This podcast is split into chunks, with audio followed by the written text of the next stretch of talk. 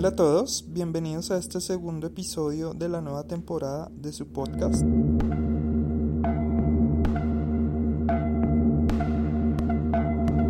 Un espacio donde nuestros invitados son personas con historias muy interesantes para contar que se desarrollan en diferentes ámbitos.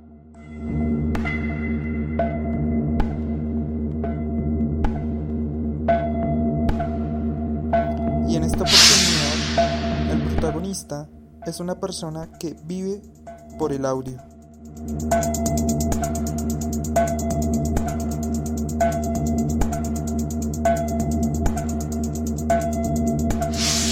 Dejemos que sea él quien nos cuente quién es Alex Sánchez.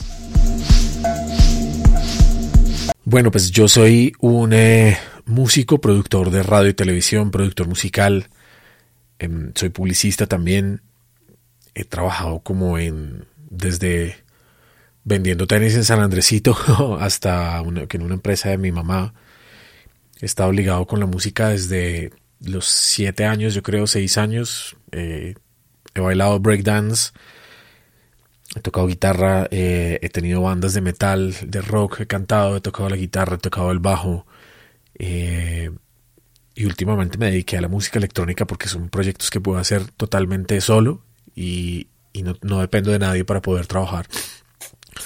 Estoy muy dedicado a la publicidad y estoy muy dedicado al diseño de sonido y al foley también, a la parte de musicalización, todo lo que sea música en movimiento eh, es como de las cosas que más me apasiona, como hacer cine, hacer videojuegos, eh, hacer películas y cortos es de las como de las mejores cosas de lo que más me gusta.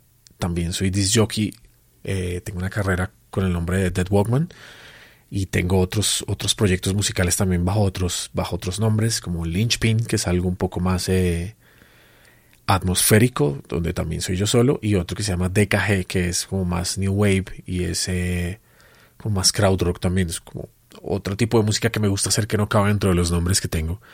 Em, de resto cuido mucho mi familia y como que realmente lo que me especialicé y lo que más quería hacer era poder hacer todo lo de audio que fuera. Eh, locución, eh, diseño de sonido, música y, y estudiar todo eso. Y pues logré vivir de lo que realmente me gusta.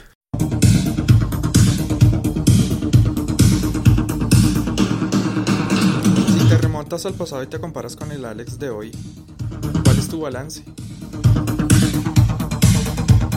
Bueno, pues yo creo que el, en general el balance es positivo porque, como, pues, como te decía hace un momento, para nosotros, en la época en que nosotros nos graduamos, eh, la carrera de ingeniería de sonido o pensar de vivir de la música o del audio de la ingeniería de sonido o algo acá era imposible. Había muy pocos estudios, había muy poco dinero. Em, casi nadie estaba invirtiendo en eso. Los que realmente tenían dinero se fueron. Estudiar afuera pues costaba muchísimo dinero.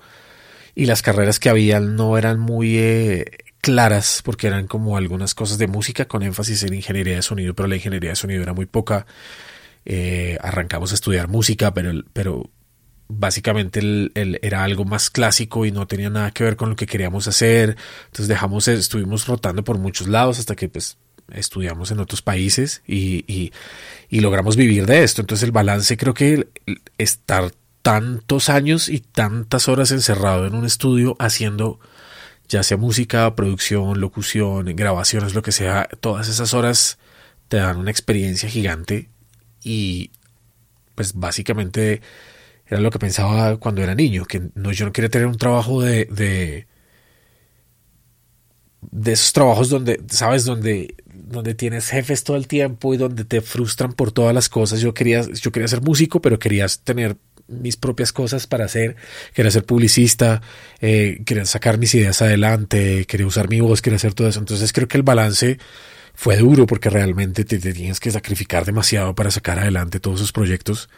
Eh, no ganar dinero muchísimo tiempo para, para después de pronto vivir de él, pero en general el, balance ha sido positivo porque he logrado vivir de lo que yo he querido.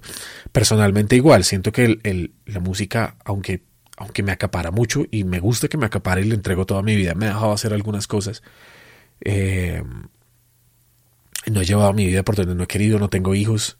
eh, yo quiero seguir dedicado a la música y, haciendo lo que hago. Entonces creo que el, en cuanto al pasado y al, y al presente veo que la evolución ha sido grata.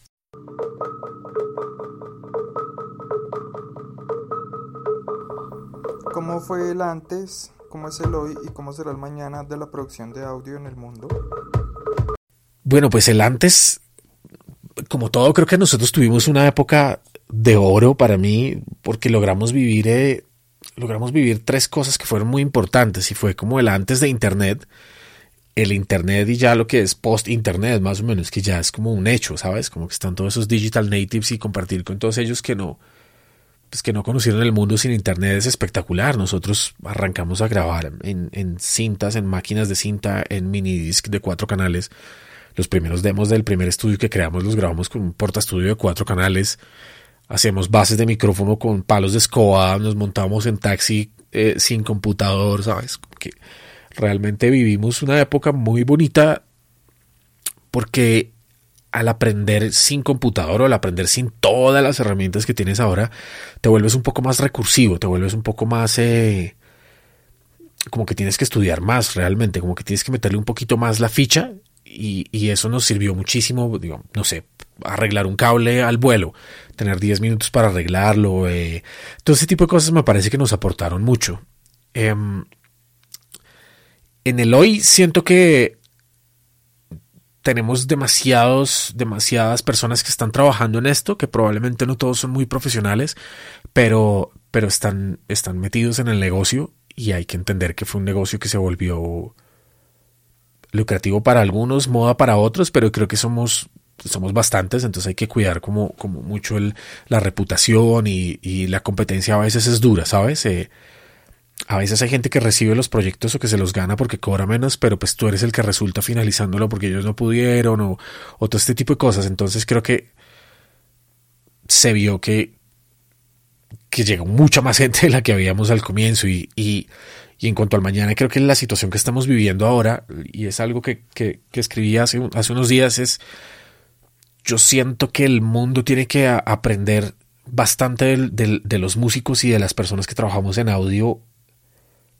de cómo manejamos eh, las situaciones para poder trabajar a distancia. Con esta cuarentena y con todo lo que está pasando en el mundo, nosotros hemos seguido trabajando igual que estamos trabajando desde hace dos años más o menos, tres años. Eh, nosotros no hacemos como 10 grupos de WhatsApp o no estamos llamando, como que tenemos las coordenadas claras, tenemos unos correos muy exactos y seguimos entregando nuestro, nuestro material, nuestro trabajo a la hora que es, entendemos la inmediatez y entendemos realmente el flujo de las cosas y entendemos que ya un músico o una persona que trabaja en audio no puede dedicarse solamente a una sola cosa, ¿sabes? No puede ser solamente ingeniero de grabación. Tienes que ser ingeniero de grabación, músico, locutor, tienes que tocar guitarra o tienes que tocar varios instrumentos o tienes que tener varias cosas. Entonces, creo que ese es el como el futuro.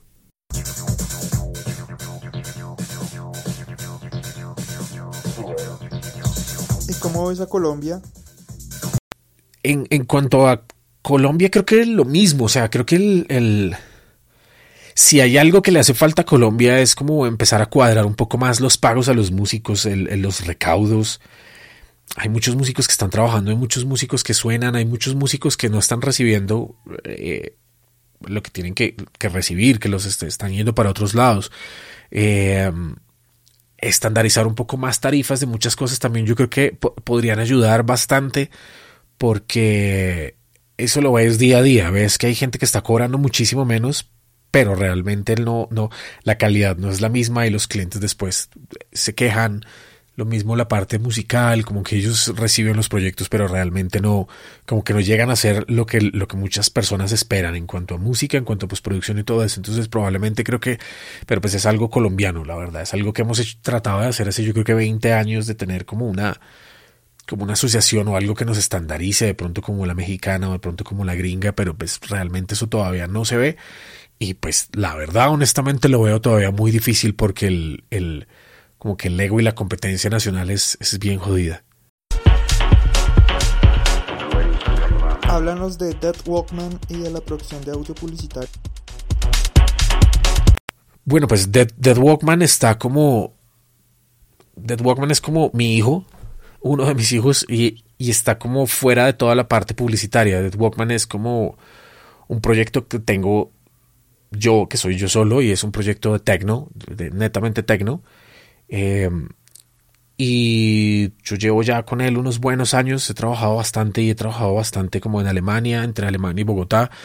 Eh, he tocado ya en varios festivales también, he tocado ya en varios lugares y realmente pues es como un proyecto de tecno el cual me gusta, pero lo tengo alejado de la producción y alejado de como el dinero porque no, no quiero que, que, que Dead Walkman o que la creación musical de Dead Walkman se vea afectada por el dinero. O sea, no quiero que, que tenga que cambiar la forma de tocar porque necesito que me entre plata.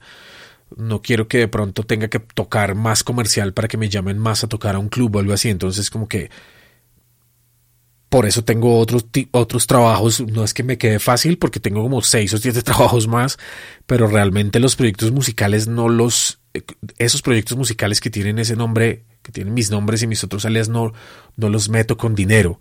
Eh, las veces que lo he hecho ha sido proyectos especiales. Eh, de pronto para un, para un, para un, para una película, para un videojuego.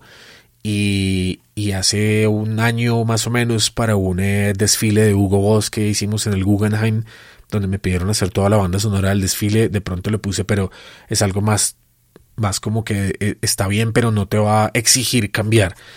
Eh, y pues toda la parte de producción de audio publicitario pues es mi vida, la verdad. Yo estoy metido desde eso, desde los 17 años. Eh, trabajé 8 años como director de radio y televisión y diseñador de sonido, como arranqué y después pasé a los otros sitios en Leurnet. Después estuve trabajando dos años para McCann Erickson y luego estuve trabajando ocho años en J. Walter Thompson como director de radio y televisión y pues ahí tuve todo el departamento de producción de audio, música, diseño de sonido y ahí estuvimos todo el tiempo. Luego de eso pues me alejé un poco porque estuve como director creativo de Rolling Stone y de Playboy. Ahí estuve como un año por fuera de todo eso y pues después retorné un poco más a, a como a mis raíces.